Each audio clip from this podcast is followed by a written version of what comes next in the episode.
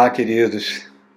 Estamos aqui pela graça do nosso Senhor Jesus Cristo, mais uma vez, meditando na palavra de Deus, trazendo alimento para o nosso espírito. Sem a palavra, tudo fica muito difícil nas nossas vidas. E que a palavra venha nos transformar, venha nos alimentar espiritualmente, que para que a gente possa, nessa trajetória de vida, estarmos sempre, sempre, sempre debaixo da graça de Deus. Né? Nós estamos nessa série sobre relacionamentos perigosos, utilizando aí a segunda carta do apóstolo Pedro, uma carta muito enfática, e principalmente esse capítulo 2, que é um capítulo muito enfático, nós vamos estar terminando com o vídeo de hoje. E a mensagem de hoje é o principal obstáculo à graça de Deus. Né? Nós temos falado aí do, do cuidado que o apóstolo Pedro, ao saber que ia morrer, né, que Jesus tinha revelado isso, que a vontade de Deus fosse conhecida pela igreja, que a igreja tivesse conhecimento disso, que mantivesse essas verdades na memória do povo de Deus. Né? E ele então escreve essas duas cartas, ele, ele vai também ditar para Marcos o Evangelho de Marcos, enfim. Mas essa última carta é quase uma carta testamento, é a carta que está beirando da sua morte. E no capítulo 2, que é o capítulo que nós estamos tratando, que é um capítulo fortíssimo, um capítulo muito enfático, o apóstolo é muito, é como se fosse um cirurgião abrindo a carne com bisturi afiado para mostrar algo que que a igreja precisa viver e evitar, né? Ele trouxe uma mensagem muito dura, muito dura, mas muito importante para nós. Nós geramos duas mensagens sobre o capítulo 2, que foi a mensagem O Falso Evangelho e a outra O Destino Terrível, que estão disponíveis aí em vídeo aí no YouTube. Eu, eu sugiro que você assista, que você compartilhe. E hoje é a terceira mensagem, onde nós vamos fechar esse capítulo, que é o título tem o principal obstáculo à graça de Deus. Lembrando que na mente de Pedro está aquela verdade bíblica, né? que sem santidade ninguém verá a Deus. Que a santidade é um requisito básico da nossa vida, extremamente básico. A nossa sobrevivência eterna depende disso, é função disso. Por isso que Jesus Cristo, na cruz do Calvário, nos deu esse presente fantástico que é a presença do Espírito Santo. Porque o Espírito Santo, ele em nós, ele vai nos transformando com um único objetivo, que a gente viva o Evangelho. O objetivo do Espírito Santo é transformar o nosso caráter, transformar a nossa natureza. Então nós estamos numa missão. O cristão é alguém que está em missão. Missão de levar Jesus para as pessoas? Sim, mas a missão mais importante, mais do que levar Jesus para as pessoas, é ele se transformar, para que ele se torne um veículo de amor, de amor ao próximo. Romanos 8 diz que o objetivo de Deus é que Cristo seja o primogênito dentre muitos irmãos que nós sejamos cada vez mais parecidos com Jesus. Aquilo que está em Atos 11, quando os primeiros cristãos, né, aquele povo se reunia na igreja de Antioquia e a comunidade da cidade de Antioquia, ao ver aquelas pessoas, o comportamento daquelas pessoas, o amor que transbordava do coração daquelas pessoas, elas começaram a dizer: eles parecem muito com Jesus, eles parecem muito com com Cristo. Eles são os pequenos cristos. Daí surgiu a palavra cristão, que significa o pequeno Cristo. E o que, que faz a pessoa parecer com Jesus? Qual é o alicerce disso? É o relacionamento com o próximo, com o seu próximo, um relacionamento de amor. O nosso relacionamento com as pessoas próximas a nós vai definir se nós estamos nas trevas ou se nós estamos na luz. É a verdade muito clara. Jesus fala isso em Mateus 7, quando as pessoas, no juízo final, quando muitos cristãos vão se aproximar dele, muitos líderes cristãos, muitas pessoas que vão dizer: oh, fizemos milagres em seu nome, profetizamos em seu nome, e Jesus vai olhar para esse povo e vai falar: olha, não conheço vocês, não sei quem vocês são, quem são vocês? Afastem-se de mim, porque vocês praticam iniquidade. Então reparem, irmãos, como isso é importante. São Francisco de Assis falava assim, ó, pregue o evangelho a toda criatura, de preferência de boca calada. O que ele queria dizer com isso? Pregue o evangelho pelo seu exemplo de vida. A sua vida é que é a Bíblia aberta, não o que sai da sua boca. Não são as palavras que vão sair da sua boca que vão converter você. O mundo testa a fé do cristão olhando para a vida do cristão para ver como é a conduta dele. A conduta do cristão é que vai levar essas pessoas a buscarem o que o cristão tem. Não é o que essas pessoas falam. Falam. Não é o que elas pregam. Jesus falou: Conhecereis a árvore pelos seus frutos. Nós somos aquilo que nós praticamos e mostramos para as outras pessoas. Então, nós vemos hoje, nesse período, principalmente nesse período da pandemia, essa tragédia do Covid, né?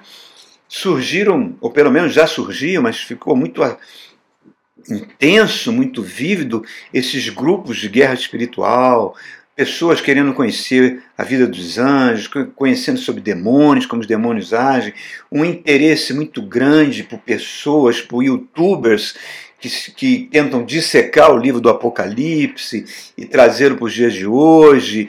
E essas pessoas têm milhares de seguidores, formam grupos de oração para orar por Israel, para orar em batalha espiritual, para dar uma força para Deus, para que, né?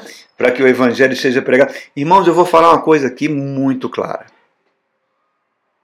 E me desculpe se você não vai gostar. Isso não adianta absolutamente nada.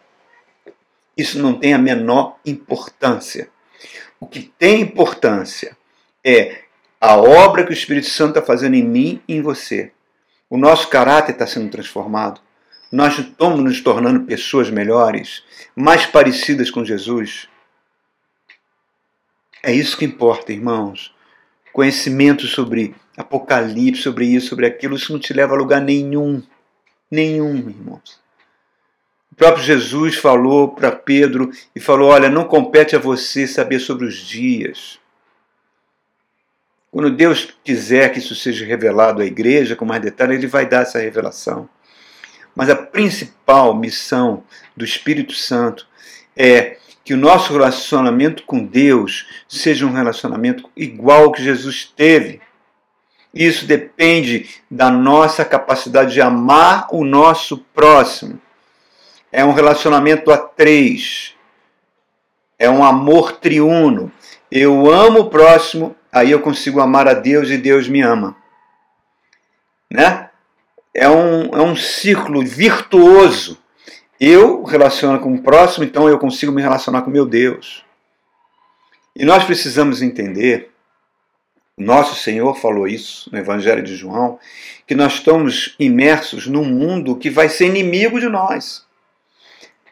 A Bíblia diz que nós estamos num mundo de trevas, tenebroso, dominado por forças espirituais tenebrosas, que querem o tempo todo tirar a gente da nossa missão principal, que é a nossa transformação. Então, Jesus falou para o Pai: não os tire desse mundo, deixem eles nesse ambiente de sofrimento, deixem eles nesse ambiente, porque é aqui que eles vão ser sal da terra, é aqui que eles vão ser luz no mundo, não é na cova que você vai ser alguma coisa, não é depois que você morrer, não. Agora, qual é o principal obstáculo? É isso que Pedro está trazendo aqui no capítulo 2 para a gente, é um capítulo tão evitado nos dias de hoje, mas tão importante. O principal obstáculo agora que eu queria abordar é a nossa própria natureza. Deus quer operar a graça em nós e a gente bloqueia isso. Por isso que esse capítulo 2 é uma denúncia gravíssima. Né? Talvez seja o capítulo mais denunciante da Bíblia. Ele mostra que a conversão é dizendo o seguinte: se a nossa conversão não for acompanhada de uma mudança de caráter, uma mudança do nosso viver, ela é inútil. Pode ser santo, pode rodopiar em sapatinho de fogo, ser profeta, fazer e falar e acontecer, dizer que ama os irmãos, fazer parte de grupos de amor, de intercessão, se não consegue tratar as pessoas que te cercam com amor, sem feri-las, está perdendo seu tempo, irmãos. Então, essa denúncia de Pedro é muito séria. Ele está dizendo: se você não viver o evangelho, ficar em cima do muro, é, aí ele fala duas palavras fortes demais. É como um porco que volta para a lama, e é como um cachorro que volta a lamber o seu vômito. Então, vamos ler isso, irmãos. Vamos então, convido você a abrir a sua Bíblia no Evangelho de Pedro, capítulo 2, segunda carta de Pedro, né, perdão, segunda carta de Pedro, o Evangelho de Pedro é o Evangelho de Marcos, né? É, do verso 12 ao 14. Fala assim: Mas eles difamam o que. Eles, está falando eles, se você vir no contexto, ele está falando de cristãos, pessoas que se dizem seguidoras de Jesus. Ele fala, mas eles difamam o que desconhecem e são como criaturas racionais. Nossa, parece que ele está vendo nas redes sociais. Né? A quantidade gigantesca de cristãos que dão opinião sobre tudo, falam sobre tudo. Né? E não conhecem o que sobre o que eles estão falando. Guiadas pelo instinto, nascidas para serem capturadas e destruídas, serão corrompidos pela sua própria corrupção. Verso 13. Estes sofrerão dano como retribuição pela injustiça que causaram. Eles consideram prazer entregar-se à devassidão em plena luz do dia. São nódoas e manchas, regalando-se em seus prazeres enquanto se banqueteiam junto com vocês. Algumas versões falam regalando-se em suas festas de fraternidade, nos seus embalos de sábado à noite na terra dos filisteus, né? E aí no verso 14 ele fala: tendo os olhos cheios de adultério, nunca param de pecar, iludem os estáveis, têm o coração exercitado pela ganância. Ponto. Aí ele conclui: malditos. Misericórdia. Ele está falando do crente que se auto-engana e engana o próximo. Engana as outras pessoas uma atitude suicida, onde a sua vida é regalada, a sua vida é orientada, é norteada por uma busca de prazer, em primeiro lugar.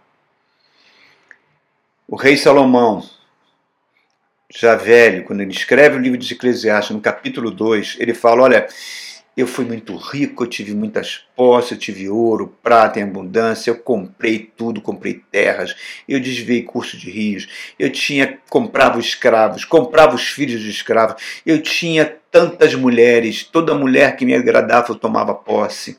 Eu provei dos melhores vinhos, eu não neguei nenhum prazer a mim. E a conclusão que tudo isso foi inútil, completamente inútil na minha vida. Pedro está falando que esse tipo de vida traz ruínas para a nossa saúde física, para a nossa saúde mental e o pior, para a nossa saúde espiritual. É o que a Bíblia fala, apagar a presença do Espírito Santo em nós. É tão sério que o apóstolo Paulo, para evitar que os desejos da sua natureza carnal não dominasse a sua vontade, ele fala: eu esmurro o meu corpo, eu reduzo ele à servidão. Ponto aqui, irmãos. Ponto. Pisa no freio. É importante, irmãos, que você e eu entendamos que Jesus não veio trazer um conjunto de regras do que pode e não pode ser feito. Regras morais, regras éticas. O Evangelho não é isso. O evangelho não é um conduto, você não pode fazer isso, você não pode assistir futebol, você não pode ir à praia, você não pode dançar, você não pode, né, como muitas igrejas fizeram. E muitas pessoas abraçaram esse tipo de conduta, se tornaram pessoas fanáticas. E todo fanatismo traz no seu bojo um pouco de doença mental. Mental, doenças mentais. E traz uma quantidade imensa de culpas, porque a nossa natureza, a gente quando, quando, quebra uma dessas regras, a gente se senta pior, rouba a alegria de viver. E isso não, esse conjunto de regras não produz santidade. O que produz santidade é amar o próximo. Tá? Então, entendido isso, eu até ilustro com uma história que aconteceu com um pastor. Ele estava pregando na sua igreja e ele falou no púlpito sobre o cuidado que nós devemos ter com nossas palavras para não ferir as pessoas. Que nós tínhamos que ter muito jogo de cintura, né? habilidade. E aí ele fez uma comparação, apenas para ilustrar. A gente tem que ter um jogo de cintura como aquelas passistas de escola de samba. Nada demais, irmão. Teve uma irmã da igreja que se achava mais santa que ele que ficou indignada, que falou para os outros membros da igreja que o pastor estava querendo que ela fosse passista, que fosse para o samba. Olha só, irmãos, como é, como é difícil. O ser humano como é difícil. Ele não quis dizer isso. Pois bem, ela saiu da igreja, contaminou algumas pessoas. Tempos se passaram e uma pessoa daquela igreja se formou na universidade e na festa de colação de grau ela convidou o pastor. O pastor foi, foi naquele local da colação de grau e estava um ambiente de festa. Estava tocando nos altos falantes um samba. E quando ele se aproximou em direção à família da pessoa da igreja que estava se formando, ele viu a irmã santa caindo no samba, mas sambando muito. E com os braços acompanhando a música. Aí o pastor se aproximou calmamente dela, tocou no seu ombro assim com o dedinho a irmã volou, ele, a paz do Senhor, irmã. Acabou o samba. Não samba. Por quê? Não havia, ela tinha que ter continuado. Ela estava celebrando, estava comemorando. Isso não tem problema nenhum, irmãos. Não existe isso de música é do diabo, música do mundo. Não, a música é feita, toda música é um dom que vem de Deus. O diabo não sabe o que é harmonia, não sabe o que é melodia. O negócio dele é destruir, matar e roubar, irmãos. Então, repare, irmãos, é isso que eu estou tentando trazer aqui para nós. Não é um conjunto de regras que vai nos aproximar de Deus. Por outro lado, Pedro está falando do oposto. Um conjunto ao contrário. Aquilo que a Bíblia chama no grego de antinomos, onde vem a palavra antinomismo. Antes significa contrário, nomos significa moral. Né? O que diziam para o apóstolo Paulo, que ele estava é, pregando a graça, então onde ele dizia, onde abundou o pecado, superabundou a graça. E surgiu um grupo que dizia: olha, se, se nós pecamos, a graça de Deus vai ser mais abundante, então vamos pecar à vontade, porque no final a graça nos salva. E Dietrich Bonhoeffer, né, falava, chamava isso de a graça barata. Como que a gente foi liberto do pecado pode voltar a ser escravo do pecado? Então Pedro está falando, esse tipo de gente cristã, né, vive uma vida de hedonismo. Né? É, é, é isso que está regulando a geração atual. Uma geração que ama o hedonismo, ama o prazer. Ama o prazer, em primeiro lugar, para tudo. E é isso que Pedro está falando, as pessoas nas suas festas de fraternidade, está aí no Brasil, cara, essa loucura. A polícia tendo que interromper festas, mandar fechar bares devido a grande multidão, sem máscara, bebendo, comemorando, não estão nem aí se eles vão para casa, vão levar o vírus e vão matar gente. Crentes que, que se aglomeram sem máscara, não estão preocupados em serem veículos de morte, né? Pessoas que não pensam no próximo, indiferente ao sofrer do próximo. E se esquece que está em missão. Romanos 8 fala do conflito que tem dentro de nós. Katakima e katapneuma, duas palavras gregas, que significa o pendor da carne, o pendor da nossa natureza carnal, contra o pendor do Espírito Santo. São opostos entre si. O Espírito Santo nos inclina para que vivamos pelo Espírito, que vai trazer vida e paz.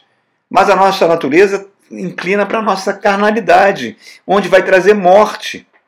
Por isso que a Bíblia fala lá em Romanos 8 que o pendor da carne é inimigo de Deus, porque não consegue se sujeitar à lei do Evangelho, à lei do amor. Provérbios 27, 20 fala: o inferno e a cobiça humana são insaciáveis. Gálatas capítulo 5 fala os frutos da natureza humana, os frutos da carne, que giram em três grupos. Um nos relacionamentos humanos destrutivos, inveja, ciúme, porfia. Os que envolvem dinheiro, posses e poder, avareza, ganância. E os que estão ligados ao sexo, vida de luxúria, etc. Sexo e dinheiro não são neutros, irmãos. Não são neutros. São entidades espirituais. Por exemplo, se você está andando na rua, vê um copinho de plástico de café vazio, você olha aquele copinho, você pode jogar fora, botar lá no lixo ou nem ligar para ele.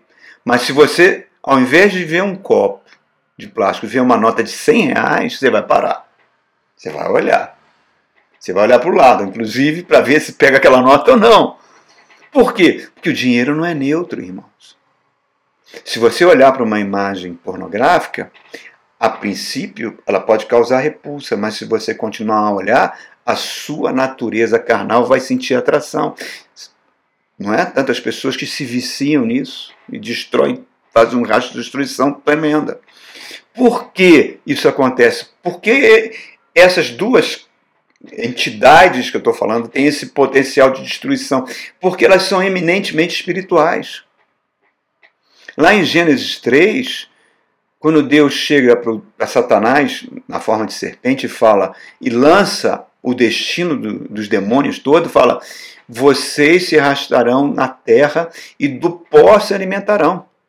E vira para Adão e fala: você é pó, o pró você vai retornar.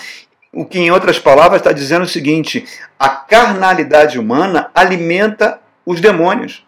Os demônios se alimentam da carnalidade humana, é comida da serpente. Então é algo espiritual. Por isso que Jesus falou, você não a Bíblia já tinha já fala lá, o amor ao dinheiro é raiz de todos os males. E Jesus traz isso na pessoa de um de um Deus pagão chamado Mamon.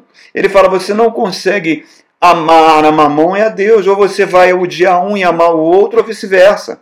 Mamão simboliza todo esse amor ao dinheiro, amor ao poder, amor à posse, a ganância. E o apóstolo Paulo, na carta aos Efésios, ele fala: o homem que se une a uma prostituta torna-se uma carne só com ela. Em outras palavras, toda aquela legião de demônios que está sobre a vida daquela, daquela pessoa vai fazer parte da vida daquele homem que está se unindo a ela. Então, isso não é neutro. Eu me lembro, certa feita, na minha adolescência, é, eu fui na casa de um, de um professor e ele, numa festa que tinha, a gente já conhecia a esposa desse professor e ela é uma senhora muito calada, tranquila. E naquele dia ele pegou um atabaque que ele usava para sua religião, e começou a bater naquele atabaque que fazia cantar os cânticos, aquela senhora se transformou completamente. E a quantidade de, de obscenidades e de luxúria que saiu da boca dela, todo mundo ficou com os olhos arregalados. Como é que pode? Por quê? Porque os demônios tomam posse da pessoa nesse sentido, irmão. Depois que parou de bater, ela voltou ao normal, como se nada tivesse acontecido. Isso não é neutro. Pedro está dizendo aqui para nós que a cobiça, essa ganância e a luxúria, né, é, é como se a gente tivesse ambição por algo que nós não temos direito de possuir. Por isso que ele está falando, tem os olhos cheios de adultério. A palavra grega que ele usa para olhos cheios de adultério é plenoca, perdão, plenoxia, que significa transformar alguma algo em coisas, transformar um ser humano em coisa, transformar a mulher num objeto, em algo a ser coisificado, irmão. É, é o que nós fazemos hoje. Hoje essa geração é fake que, que, que, você vê principalmente nos países europeus, países do primeiro mundo, que diz que a sexualidade tem que ser aberta para fora, que tem que ser interpretada, e a gente adota esses costumes aqui, e a gente vai vendo uma sexualidade sendo aberta, entrando por dentro das famílias, mas uma sexualidade depravada. O ano passado, antes da pandemia, um repórter do, acho não sei, do jornal principal do Rio de Janeiro, foi publicado no UOL, parece, ele fez uma viagem numa barca na Baía de Guanabara, onde casais de classe média e classe alta paravam seus carros ali na Praça 15, pegavam essa barca, a barca saía, tanto com mulheres solteiras quanto casais, e começava uma orgia desenfreada dentro da barca. E o repórter foi acompanhando aquilo tudo. Quando acabava tudo, já na volta, eles vestidos com as suas roupas, com, com a sua, o seu, digamos assim, com a sua dignidade, as mulheres formavam um grupo e o repórter ficou assim, impressionado porque elas passavam a conversar sobre educação de filhos. Como se tudo o que elas tivessem feito ali não tivesse influência na família delas. Reparem, irmãos, essa semana, essa semana, uma pastora batista americana saiu no site também, está no UOL, que ela virou uma atriz pornô depois de se divorciar do seu marido com três filhos. E ela diz que esse passo que ela tomou, onde ela diz que a sexualidade dela veio para fora, ela ficou preocupada se os seus filhos ficariam chocados com a imagem da mãe fazendo aquelas coisas. Depois de muito pensar, ela concluiu que não. E que ela estava ganhando 100 mil dólares por mês. Então reparem, irmãos, como isso é sutil. Como aquilo que a Bíblia fala, o pendor da carne é inimigo de Deus. A amizade com o mundo é inimiga de Deus. É como se, eu gosto dessa analogia, é usada por muitos pastores, mas eu acho que ela é muito boa. É como se Satanás fosse um comandante de um transatlântico de luxo, daqueles transatlânticos de luxo, com tudo free a bordo, né? tudo livre. E a pessoa chega e fala para o comandante do navio, que é o próprio Satã, e fala para ele: Vem cá, podemos fazer sexo aqui no salão de festa, todo mundo junto, todo mundo transando, todo mundo. Ele, claro, se liberem, soltem tudo para fora, coloquem a sua individualidade para fora. Ah, tem essa carreira de cocaína e podemos tirar isso, liberem tudo. Mas tem esse lustre lindo de cristal, podemos jogar bola e jogar essas garrafas de champanhe em cima desse lustre quebrar. Ele pode, vocês podem tudo, vale tudo, como diz o Tim Maia na sua música. Tão linda. Só que ele não diz para aquelas pessoas que estão no navio, que o navio está afundando, que já entrou água e ele está afundando. E a morte eterna está reservada para todas aquelas pessoas. O que é mais grave disso tudo, irmãos, é que isso atinge as crianças. A sexualidade infantil está sendo despertada com 5, 6 anos de idade, irmãos. O acesso à pornografia, na, na televisão dos seus pais, na, nas TVs a cabos, na internet, nos celulares, na escolinha, com os amiguinhos. Isso está se tornando geral. E aí a gente vê isso, essa plenoxia que Pedro está falando, essa coisificação que tem atingido muito as mulheres. As mulheres são, estão sendo tratadas como coisas, como objetos. Né? Por isso que você vê tanto essa parte de cirurgia plástica crescendo tanto, porque as mulheres estão sempre insatisfeitas porque há uma cobrança muito grande sobre elas. E aí o que, que você vê? A multiplicação do assédio, a multiplicação dos feminicídios, a multiplicação dos estupros coletivos, um horror, gravidez infantil, pedofilia, incestos, abortos. E a indústria que mais enriquece, que talvez seja, junto com a indústria de armamento, uma das principais contribuintes para o PIB americano, é a indústria da pornografia, irmãos. Fizeram uma pesquisa, uns dois ou três anos atrás, com, com as principais atrizes americanas do cinema pornô, todas, nas quase mais quase 99% disseram que foram vítimas de incestos quando eram crianças.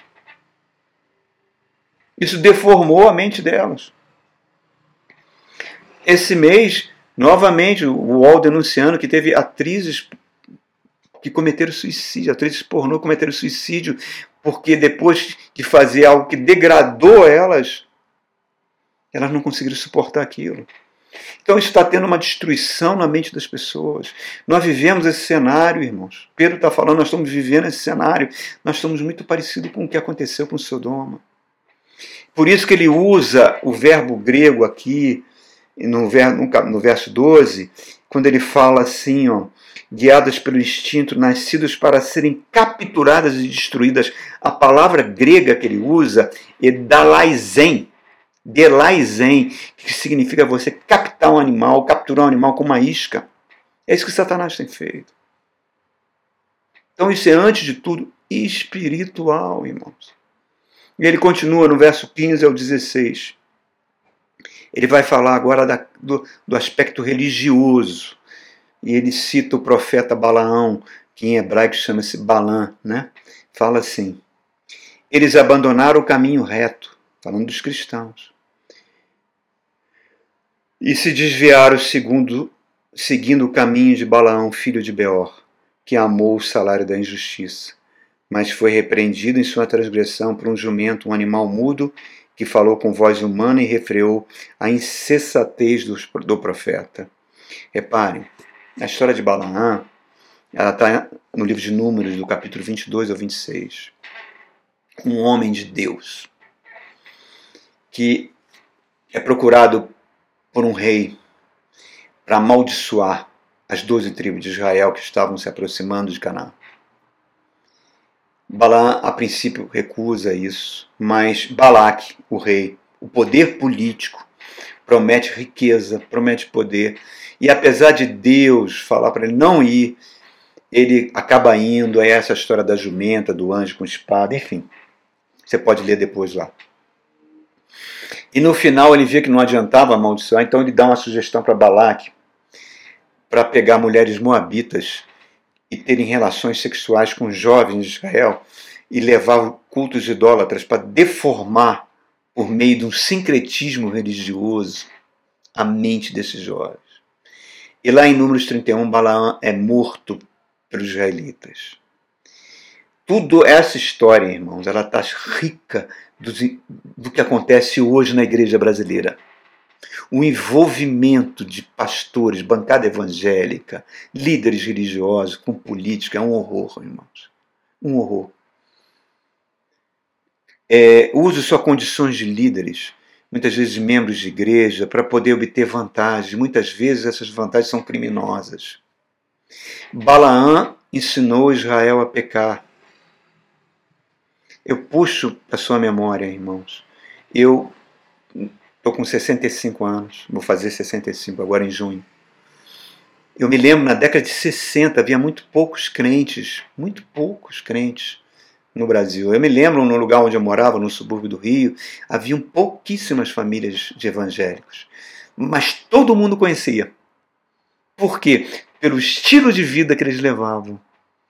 Eram pessoas que se davam bem com toda a vizinhança e toda a vizinhança tinha um respeito muito grande. A gente chegava a parar o jogo de futebol na rua para eles passarem, às vezes, para atravessar.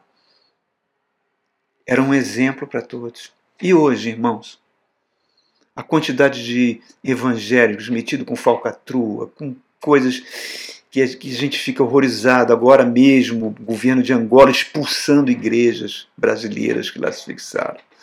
Então a gente está vendo tudo isso, irmãos.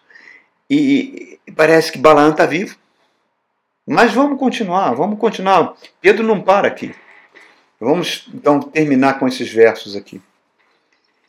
17 ele fala: esses homens, esses cristãos, são fontes sem água, névoas impelidas pela tempestade. Quer dizer, palavras vazias. A escuridão das trevas está reservada. Pois eles, com palavras de vaidosa arrogância e apelo aos desejos libertinos da carne, seduzem os que estão quase conseguindo fugir daqueles que vivem no erro prometendo-lhes a liberdade, eles mesmos são escravos da corrupção, pois o homem é escravo daquilo que o domina.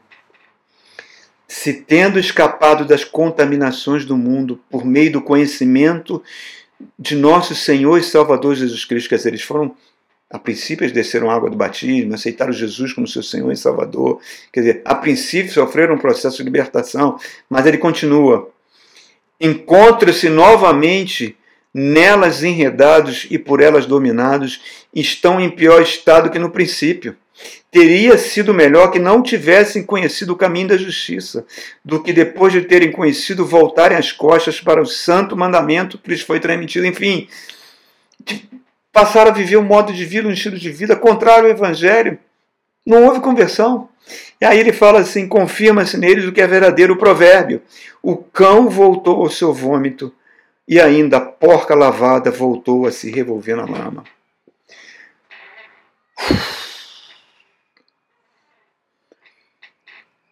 Ele está falando, reincidentes se tornaram escravos de novo do pecado e passaram a dominá-los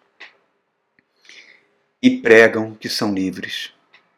E pregam que Jesus cura, que Jesus liberta, que Jesus é verdade. Pedro está falando que o estado espiritual desses homens está pior do que antes da conversão deles. Era melhor que eles não tivessem convertido. Milhares, e esses homens têm milhares de seguidores milhares de seguidores. Mas eles são incapazes de alimentar com a palavra verdadeira o povo. Eles conhecem a palavra, mas não conseguem viver. Jesus falou: aquele que conhece a verdade, mas não a pratica, será punido com muitos açoites.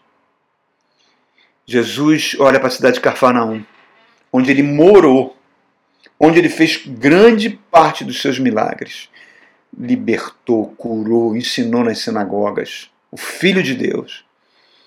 Ele olha para o estado espiritual daquela cidade de Carfanaum e fala: Carfanaum você vai subir até o céu? Não. Você vai descer até o inferno.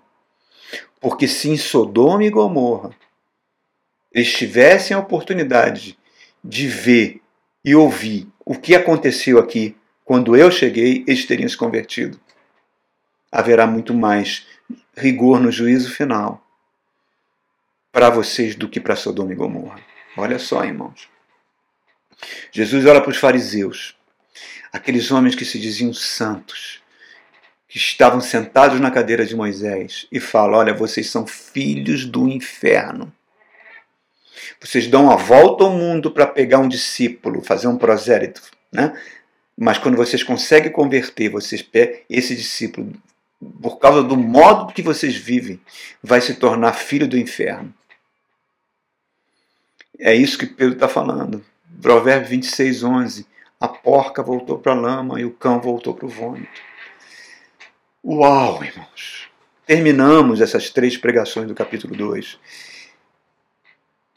É uma séria advertência para mim e para você. A capacidade, se a gente der uma colherzinha para a nossa carne, a degradação moral pode vir pela nossa própria vontade e a gente acaba se arrastando nas profundidades do pecado do que tentar viver em santidade, que exige alguma disciplina. Repito, não é um conjunto de regras. Então, essa advertência é tremenda, irmão, porque esses tentáculos podem nos agarrar. Podem, esse modo de vida pode se tornar o principal obstáculo. E Pedro está nos alertando, está nos alertando, encerrando esse capítulo 2, antes de entrar no capítulo 3, onde ele vai falar sobre a volta de Jesus. Ele está advertindo a nossa, que a nossa natureza pode ser o principal obstáculo para a graça de Deus. Que nós precisamos experimentar a boa vontade de Deus. O apóstolo Paulo sintetiza em dois versículos como deve ser o culto a Deus. Está lá em Romanos, capítulo 12, verso 1 e 2. O Paulo fala assim: Eu rogo-vos, eu vos imploro, que não vos conformei ao presente mundo, à sabedoria desse mundo, na verdade, mas transformai-vos pela renovação da vossa mente, que é isso que o Espírito Santo está fazendo em mim, em você. Por meio disso que nós estamos fazendo aqui agora, pregando a palavra, permitindo que a palavra nos transforme. Para que possamos, porque este é o nosso culto racional, para que a gente possa experimentar qual seja boa, perfeita e agradável vontade de Deus para nossas vidas. Ah, irmãos, é muito fácil a gente não pregar essas coisas. É muito fácil a gente pular a Bíblia e pular esse capítulo 2 de Pedro. Mas ele está na Bíblia porque o Espírito Santo quis que a gente aprendesse com ele. Dê importância ao que precisa ser importante, meus irmãos. O amor não se arde em ciúmes, não se conduz de forma inconveniente, não procura os seus próprios interesses, não se exaspera, não se ressente do mal, tudo sofre, tudo crê, tudo suporta, jamais acaba. Jamais acaba. Nós precisamos buscar sereis conhecidos como meus discípulos, se amar de uns aos outros. Está aí, querido. Dois caminhos. Dois caminhos. Moisés fala para o povo: Eu Estou mostrando dois caminhos para vocês. Um em direção à vida e um em direção à morte. Qual que vocês escolhem? Vamos aprender com o Senhor. Aquele que tem ouvidos, ouça o que o Espírito diz às igrejas. Amém? Deus te abençoe.